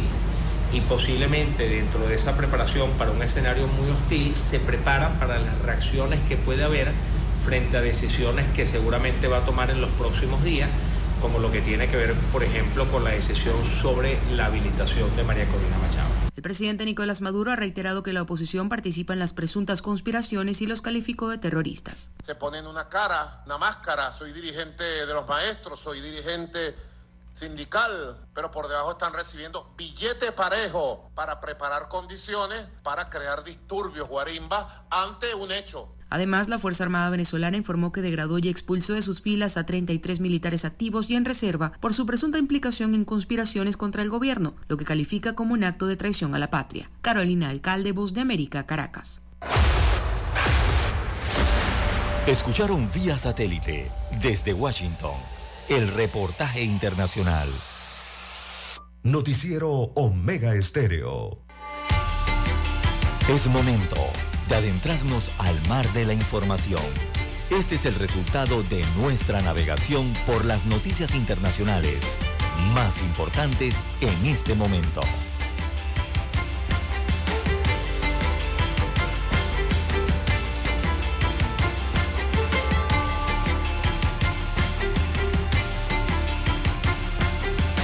Bien, son las seis cincuenta minutos. El estado de Alabama, en el sur de Estados Unidos, llevó a cabo ayer la primera ejecución de un condenado a muerte usando gas de nitrógeno en la primera aplicación de este método en el país que la ONU equipara como una tortura. El reo Kenneth Eugene Smith, condenado a muerte en 1996 por el asesinato de una mujer ordenado por su marido, fue declarado muerto a las 8 y 25, 29 minutos después del inicio de la ejecución, indicó un comunicado de la Fiscalía General de, la, de Alabama, en donde existe la pena de muerte. Se hizo justicia esta noche. Kenneth Smith fue ejecutado por el atroz acto que cometió hace 35 años, declaró Steve Marshall al afirmar que Alabama logró algo histórico. Su ejecución es la primera del año en Estados Unidos, donde no, el año 2023 hubo 24 por una inyección letal y es la primera vez en más de 40 años que se introduce un nuevo método de ejecución en el país, el nitrógeno. Una tentativa anterior por inyección letal el 17 de noviembre de 2022 fue cancelada cuando funcionarios de la prisión fueron incapaces de colocarle la vía intravenosa para administrarle fármacos en el tiempo legalmente previsto después de haber permanecido atado varias horas según sus abogados. Alabama es uno de los tres estados del país que permiten las ejecuciones por inhalación de nitrógeno en las que la muerte se produce por hipoxia, es decir, por falta de oxígeno. La oficina del alto comisionado de la ONU para los Derechos Humanos afirmó la semana pasada estar alarmada por esta ejecución programada utilizando un método inédito y no probado de hipoxia por nitrógeno. Esto podría constituir tortura u otros tratos crueles y degradantes según el derecho internacional, advirtió la portavoz Rabina Chamanchani, quien pidió que la ejecución fuera suspendida, don César, pero no fue así. No, no, no. Eh, eh, le colocaron la máscara, don Juan de Dios. Esta no fue por intravenosa, le pusieron una máscara. Para que respire nitrógeno. Exacto, allí llegó entonces el gas nitrógeno para que lo respirara y eh, al haberse quedado sin oxígeno por estar respirando nitrógeno, pues, eh, bueno, eh, esta ejecución lo llevó a la muerte. Recordemos que este condenado había sido condenado precisamente a muerte por asesinar a una mujer por encargo. Esto fue en el año 1988. Así que esta, esto fue, aquí la prensa fue testigo de esta ejecución, ¿no? Eh, la relataron después de que el gas comenzó entonces a fluir. Eh, se detuvo Smith, o sea, eh, se detuvo retrocediendo durante un par de minutos y luego se le vio entonces con la respiración agitada durante varios minutos más. O sea, trataba Por eso que dicen que es una tortura. Ajá. Eh, trataba de no respirar, ¿no? Evidentemente, no inhalar el, el, nitrógeno en el momento en que le estaba siendo administrado, pero bueno, el cuerpo tiene que respirar, don Juan de Dios, en algún momento abre las vías respiratorias y entra ese gas que lo asfixió por, bueno, falta de oxígeno, evidentemente. Eh, es lo que ha ocurrido entonces con este gas nitrógeno que fluyó durante, veamos la cantidad, 15 minutos eh, fue que eh, le aplicaron el nitrógeno eh, por 15 minutos. Bueno, la magistrada progresista Sonia Sotomayor, muchos recordarán el nombre, ¿no? Porque ella estuvo ayer, antes de ayer, estuvo al inicio de esta semana aquí en Panamá. Ella es una de las tres que votaron por detener la ejecución de este ciudadano norteamericano en Alabama. Ella argumentaba que al no haber podido matar a Smith en su primer intento, Alabama lo ha elegido como su conejillo de India, según decía Sotomayor, para probar un método de ejecución nunca antes usado. Eh, varios eh, juristas allá en los Estados Unidos y que tienen que ver con la rama judicial estaban en contra de este tipo de ejecución, al igual que la ONU, como usted eh, bien resaltó temprano por la mañana, don Juan de Dios. Una alarma, estaban alarmados por este método de ejecución que se utiliza por primera vez en Estados Unidos de América y que la ONU considera que puede constituir una tortura. Es que la ONU debe rechazar todas las penas de muerte, don César, no esa por inhalación de nitrógeno. También las otras por inyección letal, por silla eléctrica y por lo que exista. Eh, nadie debe quitarle la vida a otro, don César. El que la da y la quita es Dios. Para eso están entonces las cárceles. Así es. Bien. Se puede ganar una cadena perpetua con derecho a revisión en cierto tiempo. Eso sería más justo que quitarle la vida a alguien. Bien, don Juan de Dios, 6:56 minutos de la mañana en todo el territorio nacional. Eh, Revisamos eh, The Washington Post eh, de los Estados Unidos de América, precisamente, y este medio norteamericano eh, revela que Israel busca establecer una tierra de nadie en Gaza, pese a la oposición eh, de, los, eh, de las autoridades norteamericanas. Veamos lo que dice, fue después de la muerte de 21 soldados de Israel que murieron en la franja de Gaza este lunes, mientras colocaban explosivos en dos edificios cuando se reveló un supuesto plan que lleva a cabo Israel, según el The Washington Post. Ellos lo señalan como the buffer zone, o sea, esto viene siendo una zona de amortiguamiento o una franja, ¿no? Eh, a lo largo de la frontera entre Gaza e Israel, eh, perdón, en la cual eh, se están haciendo demoliciones masivas de edificios en la zona. Y todos se preguntan ahora en el mundo, pero ¿por qué están demoliendo los edificios tan solo en una franja del área donde está en conflicto? Así que a pesar de que la idea fue planteada múltiples veces, recién las declaraciones de las Fuerzas de Defensa de Israel este martes se convirtieron entonces en la primera confirmación pública de que la estrategia estaría en marcha. Es uno de los esfuerzos adicionales en la seguridad que se están implementando después de, del 7 de octubre, según dijo el teniente coronel Jonathan Cornicus, miembro de la Fundación para la Defensa de las Democracias y voceros de las Fuerzas de Defensa israelí hasta principio de este mes. Por su parte, Estados Unidos se ha opuesto abiertamente a la creación de una zona de amortiguamiento. Ya eh, muchos entenderán lo que significa las zonas de amortiguamiento y eh, qué ha ocurrido con estas zonas en otros conflictos en otras partes del mundo, ¿no? Así que Estados Unidos defiende que no debería haber ningún cambio permanente en el territorio palestino. Y eso es con, con una zona de amortiguamiento. Lo que le están, don Juan de Dios, es restando territorio a Gaza, porque eso es lo que están haciendo al final de la historia, ¿no? De hecho, los grupos eh, de derechos humanos defienden que la destrucción de hogares y granjas civiles podría implicar crímenes de guerra. Israel da su versión, según las fuerzas de defensa israelitas, eh, o israelíes, perdón, los soldados que murieron el lunes formaban parte de un equipo de demolición y se encontraban instalando los explosivos que derribarían los edificios cuando las granadas los alcanzaron.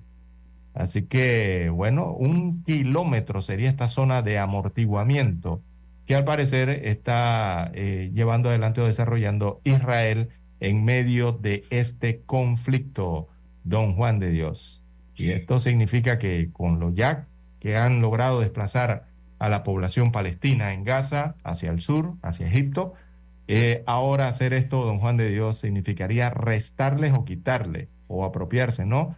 De el territorio marcado para Gaza.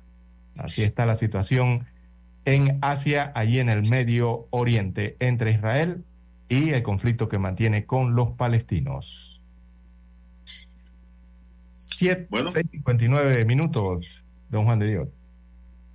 Bueno, vamos a Washington, vamos a hacer contacto con Washington y regresamos con más noticias.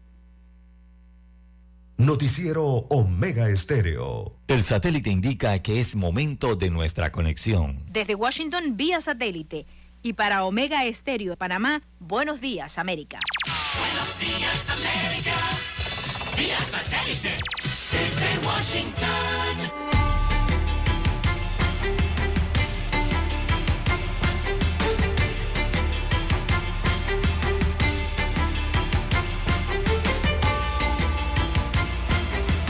Washington les informa Henry Llanos. En un albergue municipal en Nueva York murió una menor y ya suman seis los migrantes fallecidos en refugios de la Gran Manzana, nos informa Ángela González. Las autoridades investigan la causa del deceso y hasta el momento no han practicado arrestos. Ya varios migrantes han muerto en refugios municipales. En diciembre un niño de 11 años perdió la vida. En mayo una niña de cuatro meses fue encontrada inconsciente y dos adultos han muerto por suicidio en albergues desde que comenzaron a llegar los migrantes en la primavera de 2022. A mediados de enero, un hombre de 24 años murió acuchillado. Activistas han criticado las políticas de refugio para migrantes de la ciudad. Ángela González, Voz de América, Nueva York. Peter Navarro, un funcionario de la Casa Blanca durante el gobierno de Donald Trump y quien fue declarado culpable de desacato al Congreso por negarse a cooperar con una investigación congresal sobre el asalto del 6 de enero de 2021 al Capitolio de Estados Unidos, fue condenado a cuatro meses de prisión. Es el segundo asistente de Trump condenado por desacato a los cargos del Congreso después del ex asesor de la Casa Blanca, Steve Bannon, quien también recibió una sentencia de cuatro meses, pero sigue en libertad mientras se resuelve su apelación. Continúa la controversia política en Venezuela entre el gobierno de Nicolás Maduro y la oposición. Desde Caracas nos informa Carolina Alcalde. El jefe de la delegación oficialista en las negociaciones con la oposición y presidente del Parlamento de Venezuela, Jorge Rodríguez, aseguró el jueves que el acuerdo firmado en Barbados se encuentra en riesgo y descartó la posibilidad de que la candidata presidencial opositora, María Corina Machado, pueda inscribirse en las elecciones presidenciales previstas para este año. Porque ese acuerdo de Barbados está guindando sin semango. Estos sectores de la derecha venezolana tienen la mala costumbre de firmar papeles y después no hacer respetar su palabra. Carolina Alcalde, Voz de América, Caracas. Soldados israelíes dispararon contra una multitud de palestinos que se habían reunido para recibir ayuda humanitaria en Ciudad de Gaza el jueves y mataron a por lo menos 20 personas, hiriendo a decenas. El ejército israelí dijo que estaba revisando los informes. No se pudo confirmar de manera independiente detalles de lo ocurrido. Testigos y funcionarios de salud dijeron que el tiroteo tuvo lugar en una rotonda de la periferia meridional de Ciudad de Gaza, donde muchas personas se habían congregado para la distribución de alimentos. Netflix registró su tercer trimestre consecutivo con un aumento de suscriptores en los últimos tres meses de 2023, finalizando un año de recuperación que incluyó una ofensiva contra quienes se aprovechaban clandestinamente del servicio de streaming y algunos aumentos de precios. Según la agencia AP, el balance del cuarto trimestre es una nueva prueba de que Netflix pudo crear una fórmula que produjo un aumento de suscriptores a pesar del aumento de los precios de su servicio de películas y programas de televisión. Netflix dio a conocer que tratará de justificar el aumento de los precios de suscripción y tal vez atraer más publicidad a un plan de bajo costo con un acuerdo de 5 mil millones de dólares que incluirá Raw, el popular programa de lucha libre de la World Wrestling Entertainment. Ese programa semanal que llegará a Netflix el año próximo complementará una variedad de programas de televisión que incluye Beef, la comedia ganadora del Emmy, y el filme postulado al Oscar Maestro, protagonizado por Bradley Cooper. Esa clase de atracciones ayudó a la empresa con sede en Los Gatos, California, a sumar 13 millones 100 mil suscriptores en el periodo octubre-diciembre, muy por encima de las proyecciones de los analistas según FactSet Research. Las ganancias de la temporada festiva, las mayores que haya registrado Netflix en el cuarto trimestre, se sumaron a 8 millones 800 mil nuevos suscriptores registrados en julio-septiembre, que a su vez superaron las cifras del mismo trimestre del año pasado. Con este incremento de clientes, Netflix ya contaba con más de 260 millones de suscriptores en el mundo a fines de 2023, un aumento de casi 30 millones en el año.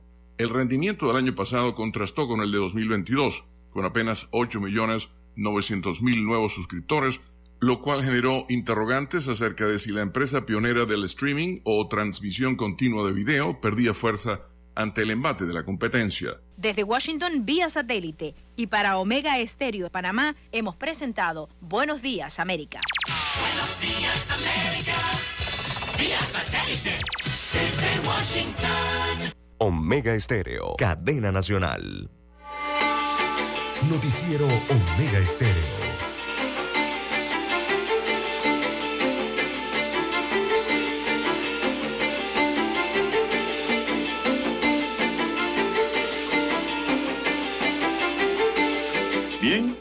Señoras y señores, bueno, don César, me están preguntando aquí sobre los resultados del béisbol juvenil. El béisbol juvenil nos dice en sus resultados lo siguiente, don César. Colón venció a los Potros de Panamá Este 11 por 9. Los Bip Bip Correcaminos se impusieron a los Potros. Veraguas cogió un respiro, don César, al fin. Venció a Chiriquí 3 por 1. Venía con la cadena rota Lu, rumbo, don César, al despeñadero a acompañar a Darín. Sorprendieron a los chiricanos, ¿ah? Panamá Metro venció a Darien en un partido interesante, don César, muy bueno. Panamá Metro se impuso a los darianitas 6 por 4. Los tortugueros de Boca del Toro vencieron a Chiriquí Occidente, dos carreras por una. Herrera pintó de blanco a los santeños, 2 por 0, lo pintan de blanco. Y Panamá Oeste sucumbió ante Coclé, cuatro carreras por tres. Ay, ay, así que Coclé es el líder Pero único. Coclé se impuso. Líder único entonces. De la tabla. Coclé. También buen partido, don Juan de Tabla Dios de tuvo. posiciones, don César, eh, mantiene a Coclé adelante. Así con es, 15 15-3. ganados, 3 perdidos. Le sigue Panamá Oeste con 14 ganados, 4 perdidos. Panamá Este, 12 ganados, 6 perdidos. Panamá Metro, 11-7. Chiriquí, 10-8. Herrera, 10-8. Peraguas allí peleando como gato boca arriba, 10-8 también. Y Boca del Toro entra en jugada con 9-9, don César. Ujú, Así, es. Así que esos pudieran ser los 8 clasificados. Sí, sí, pues todo parece indicar que Estoy sí. viendo muy lejos a Occidente. Occidente Occidente, está oiga, abajo. está, eh, está lejos, tiene 5-13, al igual que Los Santos. Colón Así es. 4-14 y Darien 3-15, tan lejos.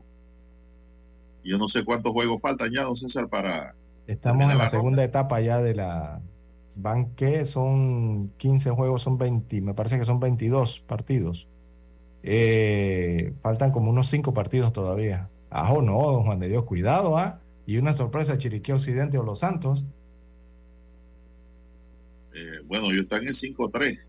Sí, claro, pueden alcanzar a Veragua, que está Cuidado. 10-8, pero primero matan a Bocas del Toro, que está 9-9. Sí, no, y, y mire, Chiriquí, Chiriquí en las últimas salidas es derrota tras derrota, don Juan de Dios. Eh, ¿quién lo iba a pensar, no? De la novena chiricana han tenido como un bajón eh, esta semana, la- a la mitad de semana pasada, ¿no? Y esta semana, el equipo chiricano. Pero ahí se mantiene todavía dentro de la lista de clasificaciones. Pero ahí tienen que tener cuidado, tienen, ¿no? tienen algo de esperanza todavía, ¿cómo no? Sí, sí, sí. ¿Cómo no? Eh, sí, tienen esperanza, claro. Pero hay juego hoy, don César. ¿Quiénes juegan? Eh, bien, sí, hoy hay partidos, don Juan de Dios. Hoy juega eh, Herrera, se enfrenta a Chiriquí, allá en, en el Kenny Serracín. Eh, Veraguas va ante Occidente. Eh, también Panamá Oeste se enfrenta a Panamá Oeste, el, sector del este de la capital. Entonces se, enfrenta a la otra provincia, ¿no? A Panamá Oeste eh, la noche de hoy. También Panamá Metro eh, va ante Coclé. Este partido va a ser acá eh, en el área de provincias centrales en Aguadulce. Y en el otro encuentro de la noche, Darien va ante los Bip Bip de Colón. Y también Los Santos se enfrenta a Bocas del Toro en la ronda regular. Así que son los encuentros para la noche de hoy. Bueno, César, mayores detalles para el béisbol al mediodía pueden escuchar un ministerio ahí al amigo Lucho Barrio y su equipo de trabajo. Así que pues eh, la invitación queda abierta para que conozcan más de los juegos de este campeonato juvenil de, béisbol. Son las 7, 9 minutos. ¿Qué más tenemos, César, para hoy? Bien, las 7, 9 minutos de la mañana en todo el territorio nacional. Bueno. Eh, sigue la situación eh, con la basura en Panamá, don Juan de Dios. Eh, se está analizando esta crisis de basura y sobre todo las medidas ¿no? que se deben tomar para enfrentar el problema. Pero el problema es el problema, don Juan de Dios, que aquí parece que dejan crecer los problemas para después tratar de encontrarles una solución. Cuando esto en tiempo regular y oportuno, con, con eficiencia, se puede mejorar. Pero bueno, siempre ocurre así, lastimosamente, con esto del tema de la basura. En San Miguelito, don Juan de Dios, el representante del corregimiento de Mateo Iturralde, eh, ha explicado que de aprobarse la de, mire, la declaratoria sanitaria, se implementarán acciones institucionales. O sea, el Estado, las instituciones esperan a que haya una emergencia sanitaria para poder adoptar entonces las acciones que se requieren. Este, e, e, esto es la gran crítica ¿no? que hay respecto a ciertos problemas que ocurren en el país, que esperan a que los problemas estallen para poder, eh, don Juan de Dios, declarar una emergencia de algo, sanitaria, de lo que sea, una emergencia de lo que sea, y cuando usted va y ve los decretos de emergencia, resulta que en los decretos entonces viene, eh, viene el dedo, don Juan de Dios, que es licitaciones directas, que es mayor presupuesto a, entidades que ya lo tienen para atacar el problema, pero que no lo hacen. Entonces llegan todos estos presupuestos nuevos para eh, de emergencia, para, ya usted sabe qué, don Juan de Dios, tratar de atacar la problemática lo más rápido posible y eso es con contrataciones directas, eh, contratación de mayor equipo, mayor personal, mayor todo, para atender algo que debieron haberlo atendido de forma regular a lo largo de un año fiscal. Pero bueno, es lo que ocurre en nuestro país, don Juan de Dios. Ahora las autoridades están esperando que se declare esta emergencia sanitaria eh, para poder llevar adelante, ¿no? eh, algún tipo de solución frente a lo que ocurre con eh, los desperdicios, los desechos sólidos en el distrito de San Miguelito y también incluyo al de la ciudad de Panamá, don Juan de Dios. Bien, don César, 7, 11 minutos. Bueno, la Federación de Asociaciones Profesionales de Panamá, FEDAP, presidida por Miguel Antonio Bernal, calificó como un atentado contra los derechos fundamentales de toda persona las declaraciones emitidas por la magistrada de la Corte Suprema de Justicia, María Eugenia López, durante un conversatorio con la magistrada de la Corte Suprema de los Estados Unidos, la doctora Sonia Sotomayor. En una nota publicada que lleva la firma del abogado y constitucionalista Miguel Antonio Bernal, presidente de FEDAP, el gremio hace referencia a lo dicho por López, quien emitió conceptos en torno a la presentación de los recursos por parte de los abogados, los cuales ella calificó dilatorios. En otras palabras, lo dicho por López también es visto por FEDAR como una amenaza grave contra la protección de las garantías judiciales, ya que éstas remueven los cimientos de la seguridad jurídica que deberían sentir todos en el país. Pues según sustenta el derecho a la defensa, está consagrado tanto en tratados internacionales como en la constitución política de Panamá explican que los recursos judiciales están para ser utilizados por todo aquel usuario que considere que considere que sus derechos están siendo vulnerados y esto en nada retrasa el desarrollo de los procesos. Desde su punto de vista de estos profesionales, pretender delimitar la utilización de los recursos se asemeja a los controles propios de los estados tiranos y se aleja de, la, de los convenios suscritos por Panamá, puesto que los abogados son de, son de los pocos profesionales que se autorregulan. Eh, esto se, la palabra de la magistrada panameña se dio, don César, en un encuentro con la magistrada Soto, eh, Sonia Sotomayor, quienes participaron en un conversatorio organizado por la Embajada de los Estados Unidos en Panamá denominado Leyes y Democracia, el cual tuvo lugar en el auditorio Benjamín Ayeshu en la Universidad Católica Santa María la Antigua, César. Bueno, lo que dice el profesor Bernal eh, tiene cierto fundamento, yo diría, porque ¿usted para qué va a contratar a un abogado que no lo va a defender, don César? Sí. Y diga, yo nada más voy a presentar dos recursos. No, el abogado tiene que agotar el sistema. El abogado tiene que defender, para eso lo, lo contratan, ¿no? Lo que no le gustan a los funcionarios es resolver porque le crean más trabajo. Entonces, ya este recurso es para dilatar. Pero es que yo puedo decir con propiedad, don César, Lo dicen por... la dilación también forma parte de la defensa. Eh, esa era lo que iba. Quiera, como usted lo quiera ver, es así, es objetivo. La dilación de un proceso a veces produce el resultado en otro proceso, que es el que usted está buscando. Y esos son, don César, realmente eh, métodos de defensa del abogado defensor. Entonces, el funcionario del trabajo debe resolver, negar o aprobar, conceder. Eh, ¿Qué podemos hacer? Si la ley y la constitución y los convenios internacionales le conceden el derecho a defensa a toda persona que ha sido demandada o querellada. Sí, exacto. La presunción de inocencia y el derecho a la defensa, ¿no? Están allí. No, y no solo en el ámbito, don César, penal, en el ámbito civil ocurre lo mismo. Lo mismo. Entonces, el trabajo del órgano judicial es dar respuesta, don César. Mientras los recursos sean legales y no estén violando la ley, no estén Sí, pero yo- violando derechos Eso lo que no vayan a contrapelo a lo que dicta la Constitución y la ley y los convenios internacionales, se van a presentar, don César. Quieras o no. Y eso forma parte del diario vivir del abogado litigante. Litigante, don César. Es la realidad del sistema. defensa.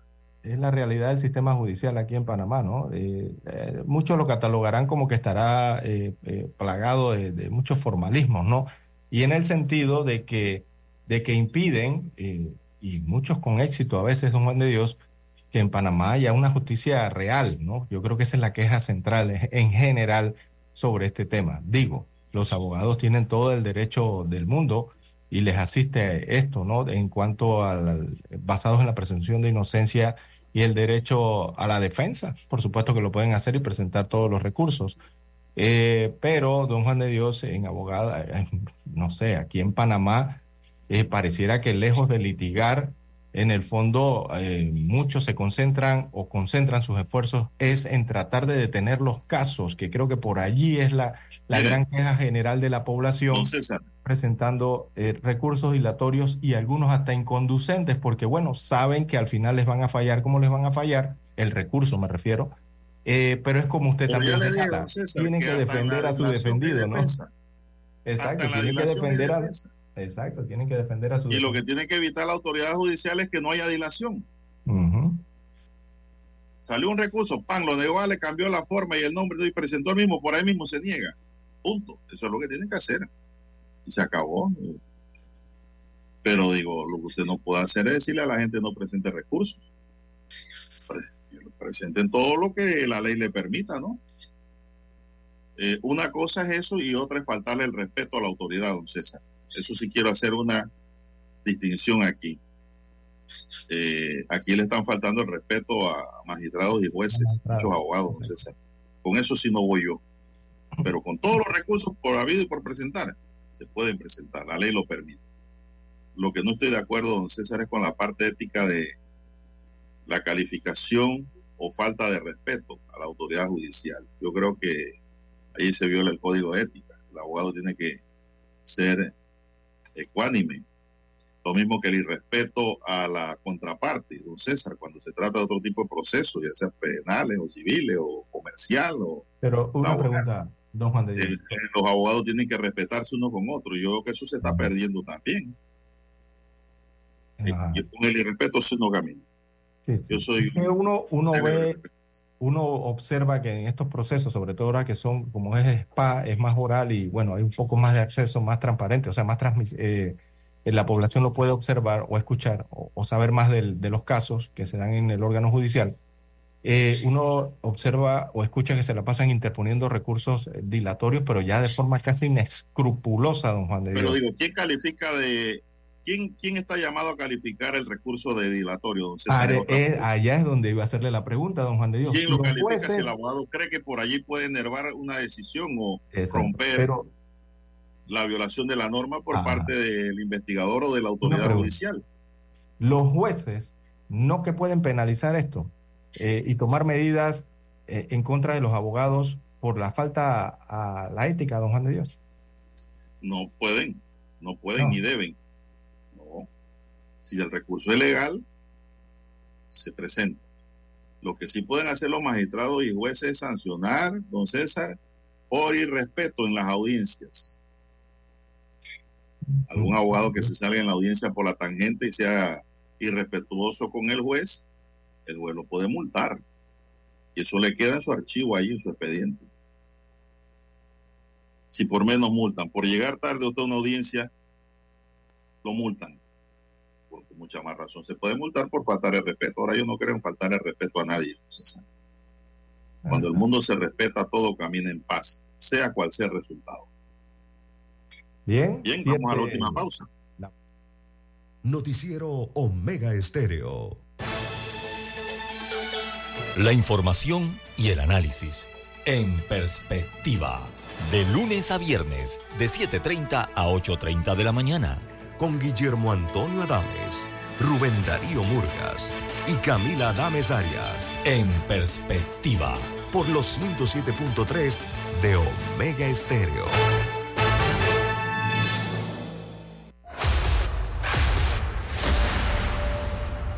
Desde los estudios de Omega Estéreo, establecemos contacto vía satélite con la voz de América.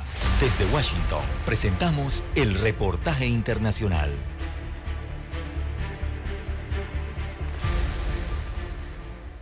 Quince años después de que dejara de funcionar el puesto de operaciones avanzadas de Estados Unidos en la ciudad ecuatoriana de Manta, se abre nuevamente la puerta para poner en marcha un mecanismo adicional para la lucha contra el crimen organizado transnacional. Luego de un dictamen de la Corte Constitucional, el máximo organismo en ese ámbito en el país andino. El gobierno recibió con buenos ojos la decisión. La cooperación no solo se dará, ojalá, en equipamiento, en armamento nuevo y fresco, sino también, por ejemplo, en temas ya de inteligencia que, nos, eh, que necesitamos para seguir esta lucha. El dictamen de la Corte Constitucional plantea, entre otros puntos, la posibilidad de que los dos países lleven a cabo operaciones conjuntas para el combate a bandas armadas que han aumentado la violencia en los últimos años. Además, plantea la libre movilidad de aeronaves, buques y vehículos operados por el Departamento de Defensa de Estados Unidos bajo ciertos parámetros. Son acuerdos de interdicción eh, para hechos blancos delictivos en aire y en mar. El abogado internacionalista Esteban Santos considera positivo el dictamen y explicó que el no haber tenido un acuerdo para la cooperación de Estados Unidos desde 2009 permitió el avance del narcotráfico. Se entienda muy claro que el Ecuador va a tener la soberanía absoluta, que el Ecuador es el que comanda las operaciones, que el Ecuador es el que dice cuándo, quién puede entrar y cómo puede entrar. El dictamen del organismo constitucional para implementar los acuerdos no requiere una ratificación legislativa. Sin embargo, debe aún seguir otros pasos en el gobierno ecuatoriano, entre esos la firma de un decreto ejecutivo para que entre en vigencia. Néstor Aguilera, Voz de América, Quito. Escucharon vía satélite desde Washington el reportaje internacional. Omega Estéreo, cadena nacional. La ruta del verano es con Mitsubishi. Al comprar tu nuevo Mitsubishi, recibes estadías en dos hoteles de lujo, más 300 dólares en combustible y hasta 500 en bonos adicionales de Excel. Cotiza ya en mitsubishipanamá.com. Noticiero Omega Estéreo.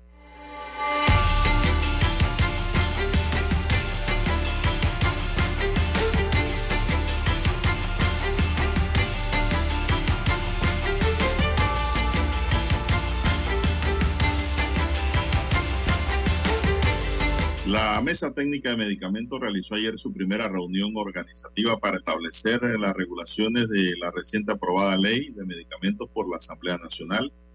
En la primera etapa de esta tarea, la Mesa Técnica conformó dos equipos de trabajo, uno enfocado en aspectos relacionados con compras y otro encargado de los aspectos administrativos y regulatorios de la ley. El objetivo principal es agilizar el proceso para contar con un documento elaborado una vez que la ley reciba la sanción del presidente de la República, Laurentino Cortizo.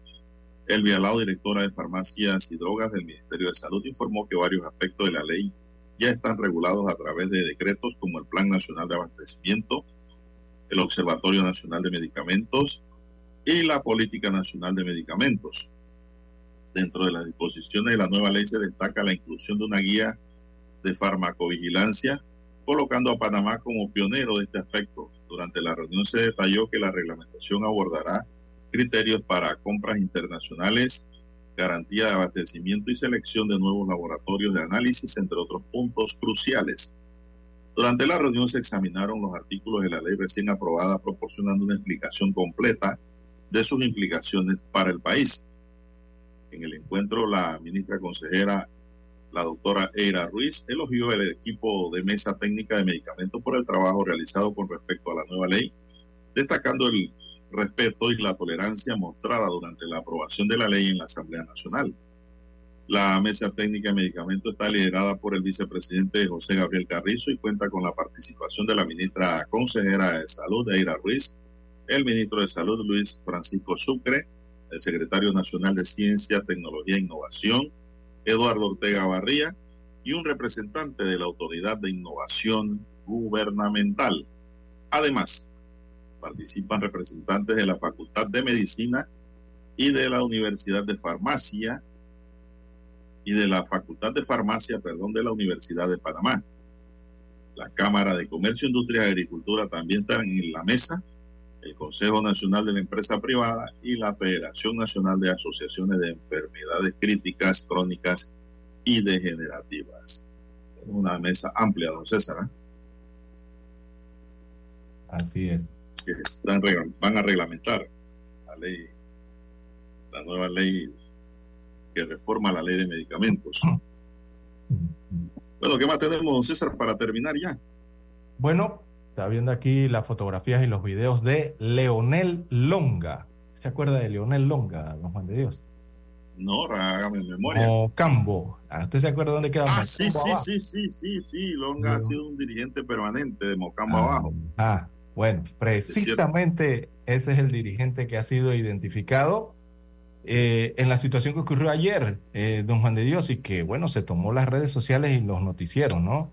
Este, este, este incidente ocurrido ayer eh, con este dirigente de Mocambo que amenazó hasta con cuchillo en mano, don Juan de Dios, a funcionarios de la Autoridad Nacional de Tierras. Gritos y amenazas y todo se escuchó allí, ¿no? Eh, la policía, sí.